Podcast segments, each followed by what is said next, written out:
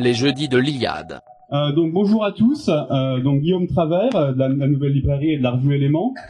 Euh, donc un petit mot d'introduction euh, avant de, de, laisser la parole à Philippe. Donc on est ravi de vous retrouver avec le, dans ce cadre, dans le cadre de ces soirées entre l'Institut Iliade et la, la nouvelle librairie. C'est la troisième édition. Donc après euh, on avait fait Dominique Venner et on avait fait euh, Solzhenitsyn. Nous aurons euh, le mois prochain Machiavel avec Le Prince. Donc nous allons connaître tous les premiers jeudis du mois une conférence sur un grand auteur à, découvrir ou à redécouvrir. Et là, je crois qu'on a quelque chose de, de, vraiment très intéressant pour ce soir, puisqu'on a euh, Oswald Spengler, qui est probablement un des auteurs dont que tout le monde connaît plus ou moins de nom, mais que très peu ont lu. C'est un auteur qui peut paraître dur d'accès. Quand on voit les deux volumes du déclin de l'Occident, ça peut être très impressionnant. Le style est un peu compliqué. Si on va sur Wikipédia, on comprend pas forcément tout du premier coup. Donc c'est très intéressant euh, d'avoir quelqu'un pour nous expliquer euh, ce qu'il en est, pourquoi Spengler est important, pourquoi tout le mouvement auquel il se rattache, qui est la révolution conservatrice allemande, est un mouvement incroyablement important et intéressant. Euh, c'est une personnalité fascinante, qui a une tête absolument extraordinaire qu'on peut voir sur le numéro de Nouvelle École. Donc, euh, bah, je vous invite à écouter Philippe. Et puis nous avons euh, évidemment quelques ouvrages euh, de Spengler. Alors, son maître œuvre, c'est évidemment le déclin de l'Occident en deux volumes. On en a quelques exemplaires. C'est assez dur à trouver, donc n'hésitez pas à l'acheter. Il y a un petit livre récent qui est aussi très important, qui est Le Mélatechnique, euh, dont nous avons plusieurs exemplaires.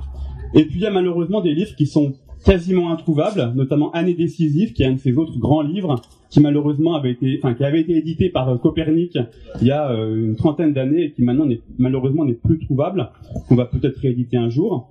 Vous avez le Nouvelle École sur Spengler, et puis un livre très intéressant de Gilbert Merliot, qui est une très bonne introduction à la pensée de Spengler, qui est un livre très récent, qui donc est assez salutaire, et vous avez évidemment les publications de l'Institut Iliade et des auteurs euh, attachés à l'Institut Iliade. Avant de laisser la parole à Philippe, une dernière chose, euh, une autre date importante, le 26 euh, septembre prochain, ici même, on va lancer les éditions de la nouvelle librairie. Euh, donc la nouvelle librairie va se lancer comme maison d'édition avec deux titres. Courage, le nouveau livre de François Bousquet, qui est un très beau livre à venir. Et puis, autre parution, une réédition de Georges Valois, que j'ai préfacé, La Révolution nationale, qui sera également, euh, qui seront toutes les deux présentées le, le 26 septembre. Merci, euh, merci Guillaume. Euh, donc, euh, je vais m'efforcer de, de, vous présenter euh, rapidement ce soir euh, Oswald Spengler et les grands traits euh, et les grands traits de son œuvre. C'est un auteur qui a rencontré un, un succès considérable durant l'entre-deux-guerres, notamment avec un titre euh, qui euh, est le, le, plus connu de, de toutes ses œuvres, c'est le déclin de l'Occident, évidemment. Et euh, ensuite, il est euh, tombé dans un relatif oubli euh, à l'époque où régnait l'hégémonie du marxisme et de ses différents dérivés sur la vie intellectuelle. Évidemment, Spengler n'était plus tellement d'actualité, et tous ceux même qui avaient de près ou de loin participé à ce qu'on a appelé la révolution conservatrice en Allemagne était a priori suspecte. On l'avait bien vu avec le livre de Jean-Pierre Fay, euh, Langage totalitaire, dans les années 70, où il montrait que tout cela avait en fait préparé le, le terreau euh, du national-socialisme, évidemment. Mais euh, cette longue éclipse a pris fin et on a assisté à un retour relatif de Spengler à partir des années euh, 1990, euh, après l'effondrement euh, du système euh, soviétique. Euh, c'est une époque, on le sait, qui a vu des débats d'idées tout à fait nouveaux sur des questions à propos desquelles la lecture de Spengler pouvait éclairer. Hein, c'est l'époque où Fukuyama annonce sa fin de l'histoire. c'est l'époque où Kennedy réfléchit sur l'ascension et le déclin des grandes puissances. C'est l'époque, bien sûr, où Huntington va prophétiser le choc des civilisations. Alors tout ça crée en quelque sorte un, contexte idéologique, un contexte intellectuel qui peut redonner une place à Spengler dans un monde où est en train de se dessiner, se dessiner pardon, un système multipolaire d'un genre nouveau, après le, le duopole américano-soviétique du temps de la guerre froide, euh, dans un monde où, entre autres, euh, le retour de la Russie euh, débarrassée du messianisme communiste pose également un certain nombre de questions quant au devenir de cet immense de cet immense ensemble. Alors pour aborder Spengler quelques d'informations euh, en termes euh, de bibliographie pour les lecteurs euh, pour les lecteurs français. nous avons disponible donc le déclin de l'Occident, comme l'a dit Guillaume, l'homme et la technique. malheureusement, les années décisives sont devenues difficiles difficiles d'accès. je vous signale aussi, en dehors du numéro de Nouvelle École, le livre qu'Alain de Benoît a consacré à quatre auteurs de la Révolution conservatrice, paru en 2014, et un de ces quatre auteurs, justement, euh, c'est Spengler. Également le livre de Merliot, qui est présent, je crois, ici, euh, le euh, début de la fin, Penser la décadence avec Oswald Spengler. Voilà le livre de euh, Benoît. il y a donc un certain nombre de choses auxquelles on peut se référer pour aborder la pensée de Spengler. Alors, cet auteur, donc on l'a dit, a retrouvé une certaine euh, actualité euh, dans les années 90, quand se sont effondrées les grandes idéologies à vocation universelle, euh, quand également le système du marché mondialisé, la démocratie marchande universelle a trouvé, a trouvé ses limites, sans parler du naufrage du socialisme scientifique, on s'est tourné de nouveau à ce moment-là sur euh, vers la question des civilisations. Déjà en amont, euh, Arnold Toynbee euh, s'y était, y avait consacré une réflexion tout à fait intéressante. Fernand Braudel également avec sa grammaire des civilisations. et puis même si on repart plus loin en arrière, on se souvient des propos de Valérie au lendemain de la Première Guerre mondiale quant au fait que les civilisations, eh bien, on savait désormais qu'elles étaient devenues euh, mortelles. Hein, ce que a expliqué Spengler d'une autre manière et dans un autre euh, contexte. Alors ce personnage, euh, qui est-il? Il faut dire quelques mots de son, parcours. Hein. Il apparaît un peu comme un, solitaire dans, le chaos européen euh, qui a suivi la, Première Guerre mondiale. Il est né en 1880 à Blankenberg dans le Harz, en Allemagne centrale. Donc, hein, il est le cadet de cinq enfants dans une famille de la classe euh, moyenne. Il va faire ses études secondaires à Halle et puis ensuite ses études universitaires. Il s'intéresse pendant ses études universitaires à la fois aux sciences naturelles, aux mathématiques et à la philosophie. Alors c'est assez, c'est assez intéressant parce que cet intérêt pour les sciences naturelles, on va voir comment ça va l'amener à appliquer à sa réflexion sur l'histoire un certain nombre d'éléments fournis par ces disciplines-là. C'est pas quelque chose d'absolument exceptionnel, hein. on le sait, c'est dans des conditions un peu analogues que euh, Ratzel, le fondateur de la géopolitique allemande, qui avait lui aussi une formation euh, tournée vers la biologie, euh, euh, qui avait parmi ses maîtres Ernst Haeckel, qui avait été un des introducteurs du darwinisme en, Allemagne, eh bien avait appliqué en quelque sorte les données de la biologie à l'espace géographique pour inventer ce qui allait devenir la géopolitique. Eh bien, finalement, Spengler va faire un petit peu la même chose avec l'histoire. Alors euh, il va euh, donc, une fois ses études terminées, il a soutenu une thèse sur euh, Héraclite. Il va être professeur pendant quelque temps, puis il va hériter de sa mère, ce qui va lui assurer une aisance suffisante pour se consacrer uniquement à ses travaux philosophiques. Hein. il va notamment très vite projeter de bâtir une, sorte de système philosophique visant à interpréter l'histoire universelle, euh, ce qui sera à l'origine évidemment euh, du déclin euh, de l'Occident. Il est réformé, donc il ne participe pas à la Première Guerre mondiale. Pendant cette période, il ne s'en intéresse pas moins euh, aux, aux, questions politiques. Il souhaite une réunion, en quelque sorte une alliance entre conservatisme et, socialisme, ce qui peut paraître assez original à l'époque. Hein. Et entre-temps, en avril 1918, eh bien, va paraître à Vienne le premier volume euh, du déclin euh, de l'Occident. Le second paraîtra en 1922. Euh, en attendant, nous sommes dans une Allemagne complètement traumatisée par la défaite de 18.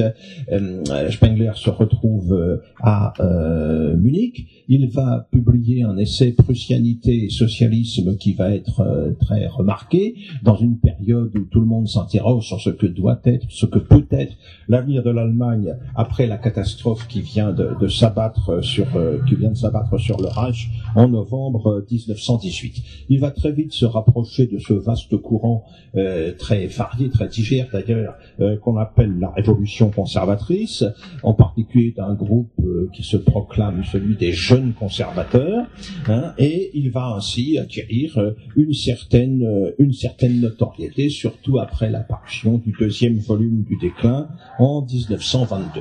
Entre-temps, il voyage en Europe, il euh, multiplie les conférences, il se rapproche des associations euh, qui euh, s'intéressent à l'œuvre de Nietzsche. il, encore une fois, est accueilli un peu partout en Allemagne. Il va ainsi prononcer à Hambourg en 1930 une conférence remarquée dont la matière fournira l'origine des années décisives qui paraîtront en 1933. En 31, il a déjà publié L'homme et la technique, et en 32, ses écrits euh, politiques. Alors nous sommes au début des années 30. La question se pose là pour les intellectuels allemands du positionnement par rapport euh, au nouveau pouvoir qui vient de s'installer avec l'arrivée de Hitler à la chancellerie en janvier 33. Eh bien, euh, Spengler très clairement est hostile euh, au euh, nazisme. En, à l'été de 1933, euh, il va refuser un poste à l'université de Leipzig hein, et il va en quelque sorte se considérer ensuite comme une sorte d'émigré de l'intérieur, pour reprendre la, la, formule qui valait au 19e siècle dans d'autres circonstances. Et c'est dans ces conditions que finalement, il va mourir à Munich le 8 mai 36, hein, à l'âge c'est jeune de 56 euh, ans, un an après avoir démissionné de la Nietzsche Archive parce qu'elle considérait qu'elle était trop euh, contrôlée par euh, le parti nazi. Alors voilà pour le parcours de l'homme. Alors maintenant, quelles sont les, les idées qu'il a euh, avancées, euh, qu'il a euh, mises en forme durant toute cette période? Euh, Spengler euh, va d'abord définir euh, une anthropologie nouvelle. Hein. elle s'exprime notamment à travers l'homme et la technique. Hein. il se prononce contre les illusions de l'humanisme idéaliste. Hein, humanisme idéaliste dont on a vu le sanglant échec évidemment avec la tragédie euh, de 1914. Que nous dit-il à ce propos? L'homme enveloppe la réalité d'espérance progressiste bleu lignette et rose bonbon, s'ensevelit euh, sous les fleurs de la rhétorique et de la littérature, se réfugie en rampant derrière l'abri des idéaux pour essayer de ne rien voir. Euh, donc euh, il dénonce le, le, de réalité euh, qui est propre à son époque. Hein. Pour lui, il n'y a pas de genre humain homogène, investi d'une nature particulière et voué à une finalité spécifique. Et là, il a cette formule restée célèbre, l'humanité est un concept zoologique ou elle est un mot vide de sens. Donc un positionnement très clair qu'il inscrit dans, dans toute la tradition de ce qu'on a pu appeler le, darwinisme, de le darwinisme social. Hein. Euh, en tout cas, euh, pour lui, euh, les hommes dont s'entretiennent les philosophes, les théologiens, ces hommes-là n'existent pas.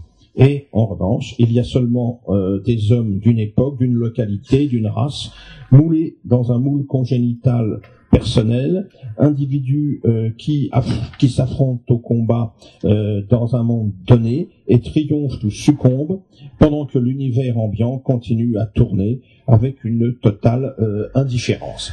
Voilà la vision euh, qu'il se fait euh, de la condition humaine et le combat auquel se livrent ces individus, selon lui, c'est la vie même, la vie au sens nietzschéen du mot, lutte farouche, sans pitié ni quartier, de la volonté de puissance. Hein.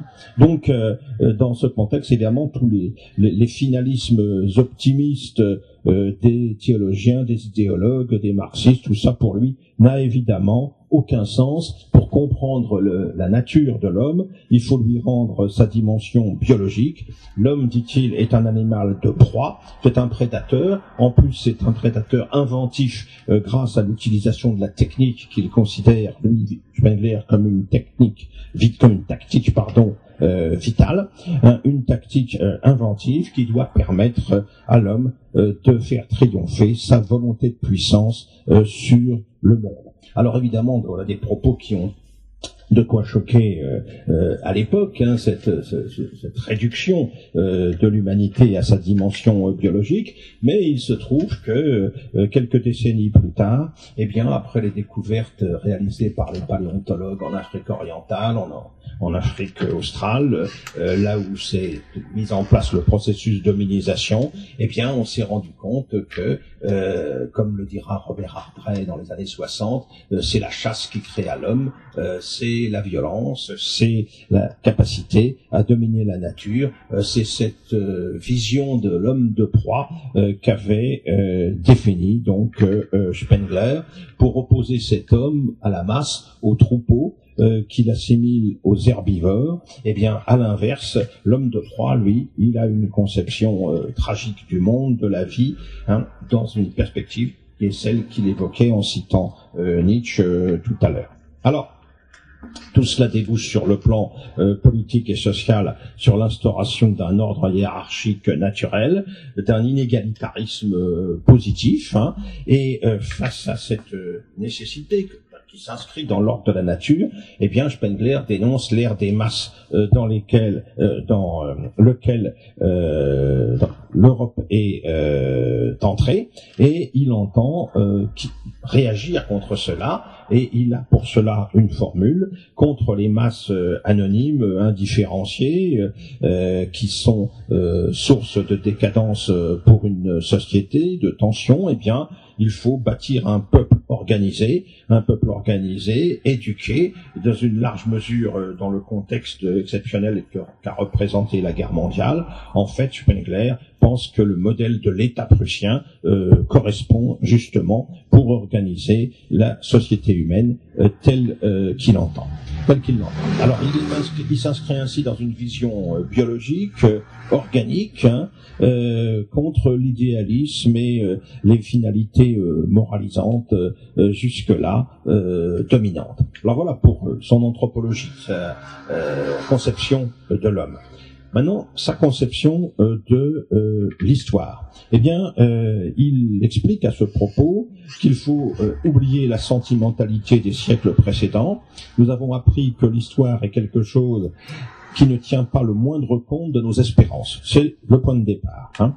Et malgré tout, il souhaite, en s'éloignant des illusions du, du progressisme hein, euh, et des messianismes euh, divers euh, qui pouvaient animer son époque, hein, sans tenir compte bien sûr des lendemains qui chantent à venir, eh bien, il entend mettre sur pied une prédétermination de l'histoire afin de d'expliquer ou euh, d'analyser euh, ce que peut être l'avenir de la euh, culture euh, européo-américaine dans ces phases non encore écoulées. Et c'est pour cela qu'il va tenter de bâtir donc une philosophie de l'histoire universelle en s'appuyant sur une méthode de morphologie comparée, nous dit-il. il va se pencher sur toutes les grandes cultures, toutes les grandes civilisations euh, que euh, le monde a connu et il va essayer de décrypter dans leur évolution respective quels sont les moments, quelles sont les étapes euh, les plus significatifs et comment ces moments se répondent en quelque sorte. Comment les cultures, les civilisations obéissent à un ordre en quelque sorte naturel, biologique, qui fait qu'elles passent par des phases de naissance, de maturité et ensuite de déclin pour aboutir finalement à leur disparition. Et pour cela, ben, il recourt au principe d'analogie, il se penche sur diverses époques et puis il cherche à analyser, à, à trouver quels sont les moments, les signes, les épisodes, les événements qui ont des significations identiques dans diverses cultures à euh, divers moments. Sa méthode, il la résume ainsi. Ainsi devons-nous étudier le langage formel de l'histoire humaine, sa structure périodique, sa logique organique, en partant de l'abondance des faits particuliers qui touchent nos sens. Euh, c'est-à-dire que c'est ainsi que l'on va pouvoir identifier une culture, ses caractéristiques principales, son essence en quelque sorte, son âme. Et euh, pour cela, eh bien, euh, des éléments qui peuvent apparaître dispersés contribuent quand on les rapproche à euh, définir euh, une identité euh, particulière pour une culture ou une civilisation. Par exemple, pour ce qui est de la civilisation occidentale ou faustienne, la nôtre, eh bien, ils mettent en avant le fait que c'est celle qui va utiliser pour la première fois la, la perspective et aboutir à cela une maîtrise mathématique de l'espace, que c'est celle qui a bâti l'architecture gothique, qui a mis en place le contrepoint en matière de musique, ou bien alors euh, qui a inventé euh, le crédit, par exemple. Alors, ces, formes particulières, il va en trouver un, certain nombre euh, ainsi significatif dans toutes les cultures, et c'est à partir de là qu'il va définir ce qui fait leur originalité propre. Alors, la conclusion de tout cela pour lui, c'est que il n'y a pas une histoire linéaire, comme celle à laquelle euh, nous avons été habitués avec le découpage Antiquité, Moyen Âge, temps moderne, époque euh, époque contemporaine. Il n'y a pas d'histoire universelle. Euh, il y a des histoires particulières, spécifiques, propres à chacune des grandes cultures et civilisations qui se sont développées au fil des millénaires. Dans cette perspective, évidemment, toute l'idéologie du progrès, vous bien, n'a absolument pas sa place. Hein. Tout le progressisme euh, qui est né en fait des, des Lumières, pour l'essentiel, euh, est euh, renvoyé euh, en dehors de, en dehors des clous. Et puis Spengler va définir, cerner les grandes cultures euh, qui se sont développées à la surface du globe. Alors il en distingue huit. Hein. Alors il y a euh, culture euh, euh chinoise, indienne, euh, égyptienne, mésopotamienne, mexicaine, et euh, celle qui nous intéresse le plus, la culture antique gréco-romaine, ce qu'il appelle la culture arabe, qui va bien au-delà euh, du seul phénomène de l'expansion arabe, et enfin la culture occidentale, euh, qu'il désigne aussi sous le nom de faustienne. Alors il faut bien distinguer, quand il évoque le terme culture, ça a un sens particulier. Euh, et euh, il inscrit tout cela dans une continuité entre culture et euh, civilisation. La culture, c'est la phase de genèse, c'est la phase de création, euh, c'est la phase où se met en place euh, la haute culture dont il est question. Et puis la civilisation, eh bien, c'est une période au contraire qui correspond à la sénescence de cet organisme particulier euh, qu'est euh, la culture. La civilisation, c'est c'est la phase finale, en quelque sorte, de cette de cette évolution. Hein. alors tout cela, c'est extrêmement subtil. L'âme d'une culture, nous explique-t-il, c'est le produit particulier de l'alchimie d'un sang et d'un sol, euh, c'est la rencontre euh, d'une histoire et d'un paysage, et ça va permettre euh, pour lui de distinguer justement les grands ensembles qui se sont imposés au fil du temps, et d'annoncer que peut-être d'autres apparaîtront. Hein. Il, imagine une civilisation des steppes à venir, en liaison avec la montée en puissance de la de la Russie et, et de l'Eurasie. Hein.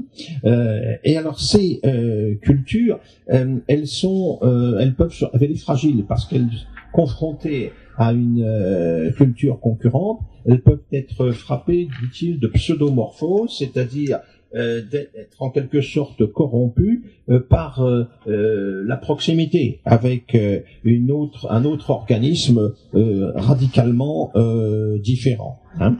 Il explique aussi que ces cultures, dans leur phase d'évolution, à un moment donné, au moment d'ailleurs où elles vont se transformer en civilisation, elles ont une phase d'expansion impérialiste. Ça a été le cas de la Grèce d'Alexandre, ça a été le cas de Rome, c'est le cas de l'Europe colonisatrice euh, du 19e, euh, du 19e siècle, et que tout cela euh, c'est un danger pour les cultures en question parce que ça les mène euh, naturellement euh, au métissage et ça les amène à perdre éventuellement une partie de leur spécificité et c'est une source évidemment d'affaiblissement. Alors le diagnostic qu'il porte sur l'Occident, évidemment, est bien pessimiste. Hein. L'Occident, selon lui, euh, qui est apparu autour de l'an 1000 en Europe occidentale, eh bien cette culture occidentale qui s'est développée de manière euh, continue dans tous les domaines, eh bien elle est arrivée, selon lui, dans sa phase finale. Elle a réalisé son expansion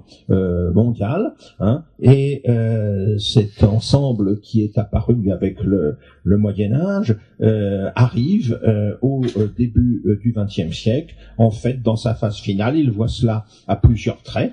Euh, l'apparition de la ville mondiale, là où s'était imposée la ville organique encore liée à son environnement rural au départ au Moyen Âge, hein, au XVe siècle par exemple, eh bien quand on arrive au XIXe, XXe, c'est l'avènement des villes mondiales euh, qui euh, correspondent à ce qu'avait été l'avènement d'Alexandrie ou de Rome euh, au cours de euh, durant la culture euh, durant la culture antique. ces villes mondiales, elles sont cosmopolites, anorganiques, avec des populations déracinées. Ce sont des villes où les masses remplacent les peuples. Euh, ce sont des villes où euh, la rhétorique des sophistes grecs, et eh bien, on en trouve l'écho dans le bavardage des journalistes dans la culture occidentale 20 siècles plus tard.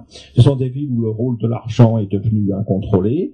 Euh, tout cela, ce sont des traits qui, pour lui, représentent en quelque sorte un, un constat de la de la pathologie en quelque sorte qui touche la civilisation occidentale. D'autres montrent bien que cette phase est une phase de décomposition, une phase d'affaiblissement. Hein, c'est par exemple, euh, comment dire, euh, l'analogie qu'il établit entre le développement euh, du bouddhisme en Asie, en Inde et en Asie, le développement du stoïcisme euh, en Grèce et puis à Rome, et le développement du socialisme euh, dans euh, l'Europe contemporaine. Dans tous ces cas, il y a un refus du monde, il y a une sorte de passivité assumée face au monde, et ça, évidemment, c'est la source d'un déclin inévitable. Autre trait de cette phase de décomposition, ce qu'il appelle la seconde religiosité là où l'homme, avec un rapport au cosmos parfaitement naturel, organique, euh, à travers les cultes civiques des cités grecques ou de l'ancienne Rome par exemple,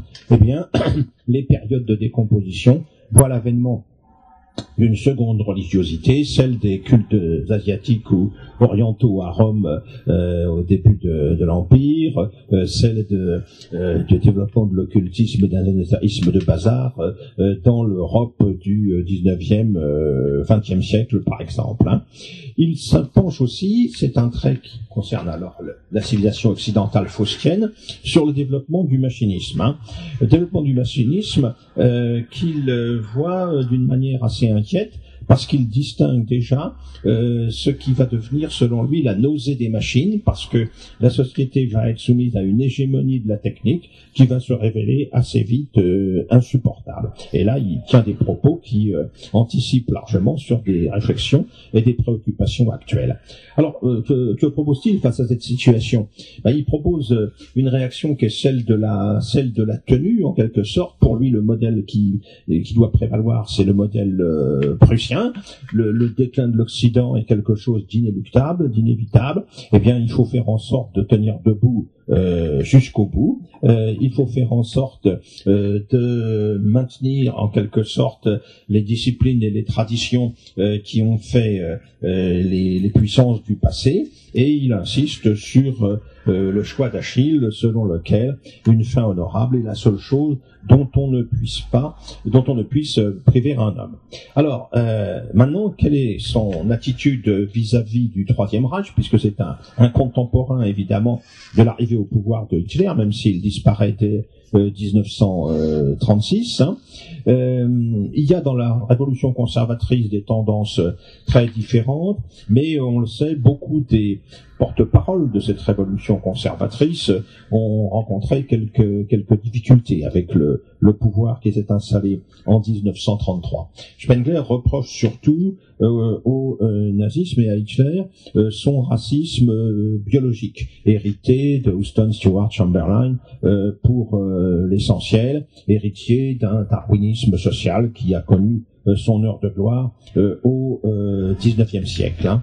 Euh, pour lui, ça ne correspond pas à sa conception de la race, la race qui est le résultat d'une éducation dans la durée et non pas le résultat d'une simple transmission génétique ou ethnique. Alors ça c'est un premier point de, de divergence. En plus, il reproche au mouvement hitlérien euh, d'être un mouvement euh, plébéien.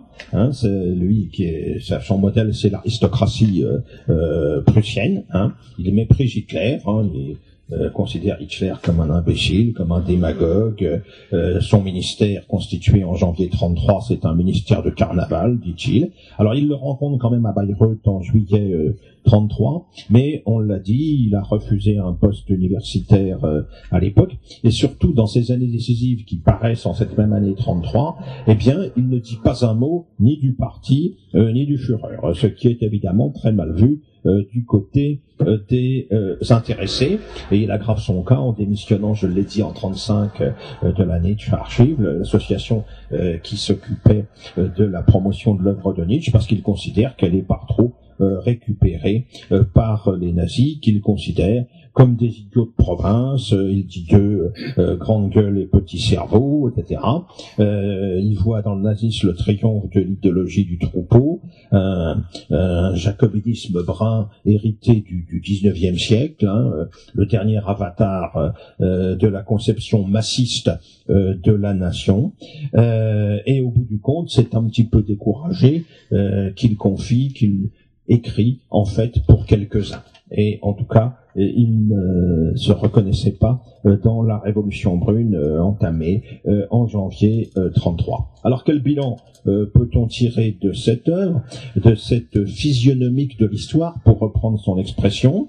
Alors on peut considérer qu'il y a là, dans une certaine mesure, une construction idéologique avec toutes les limites que ça implique, hein, une construction idéologique qui tient pas toujours compte de la complexité du réel pour faire euh, cadrer les choses avec euh, un schéma euh, préétabli. Il y a une chose aussi sur laquelle il faut insister, c'est que euh, les cultures et civilisations euh, sur lesquelles euh, Spengler s'est penché, à partir desquelles il a voulu construire son, système. à l'époque, nous sommes au début du XXe siècle, je le rappelle, hein, le 1918 et 1922, les deux volumes du déclin de l'Occident. Eh bien, ils sont, sont, pas très connus pour certaines. Hein, nos, connaissances sur l'Égypte ancienne, pour ne rien dire de l'Amérique précolombienne, sont évidemment euh, se sont évidemment développés dans des proportions considérables. Il est certain qu'il faudrait peut-être revoir euh, pas mal de choses euh, sur l'interprétation qu'en donne, qu'en donne Spengler. Hein. peut-être a-t-il aussi ressenti douloureusement le déclin des aristocraties européennes et la guerre mondiale a signé finalement leur arrêt de mort, et peut-être a-t-il euh, élargi à l'Occident tout entier le diagnostic qu'il portait sur ces seules aristocraties. Euh, il a euh, laissé entendre que la Russie pourrait peut-être à l'avenir être euh, l'endroit où pouvait se, se, construire dans un espace nouveau, dans un horizon nouveau, euh, celui des immenses steppes euh, de l'Eurasie, un, une nouvelle une nouvelle culture qui viendrait succéder à la, à la culture occidentale arrivée en, en fin de course. Mais c'est évidemment, tout cela reste difficile à, à comment dire à, à préciser euh, surtout si l'on considère encore une fois que ces réflexions remontent au début euh, du siècle du siècle dernier. En tout cas, les perspectives organicistes qu'il a mises en lumière sont de toute manière très intéressantes. Hein. considérer, considérer les, les, les, blocs historiques que constituent les cultures, les civilisations comme des organismes vivants soumis comme tout organisme vivant, aux lois de la naissance, de la vie, de la mort. C'est un, point de départ tout à fait intéressant. Ça peut être une méthode d'analyse euh, riche d'enseignements. En même temps, son, pessimisme euh, radical peut paraître euh, moins évident. Il est certain que l'Europe, on le voit bien aujourd'hui, au-delà de, l'élargissement qui a été le sien à partir du XVIe siècle, hein, c'est l'Europe qui a décloisonné le monde au XVIe siècle, il l'a fait à son profit, eh bien, euh, cette euh, expansion planétaire, on sait quelles ont été les, conséquences, on sait le reflux euh, qui s'est produit au cours du XXe siècle, dramatique siècle de 1914. On voit bien les menaces que représente la montée de l'islam, la renaissance de vastes ensembles tels que la Chine ou l'Inde peut-être demain. Mais en même temps, euh, ce, ce, pessimisme euh, radical, ce déterminisme auquel croit Spengler, euh, on peut considérer qu'il n'est pas acquis de toute de toute manière, hein, de même que on peut contester Spengler quand il établit une différence fondamentale entre la culture antique et la culture occidentale. Nous savons, nous, au contraire, quelles sont les continuités entre ce monde antique, euh, le monde d'Homère cher à notre ami euh, euh, Dominique, et puis ce qu'a été l'histoire ultérieure de l'Europe, hein, eh bien, nous pouvons penser, peut-être, sachant que un certain nombre d'éléments sont toujours là, éléments anthropologiques, culturels majeurs, nous pouvons penser qu'après le dramatique siècle de 1914, nous pourrons connaître ou espérer un réveil européen à venir, un nouveau miracle européen. Euh, ce sera à nous, au-delà de tous les déterminismes, euh, de faire en sorte qu'il se produise.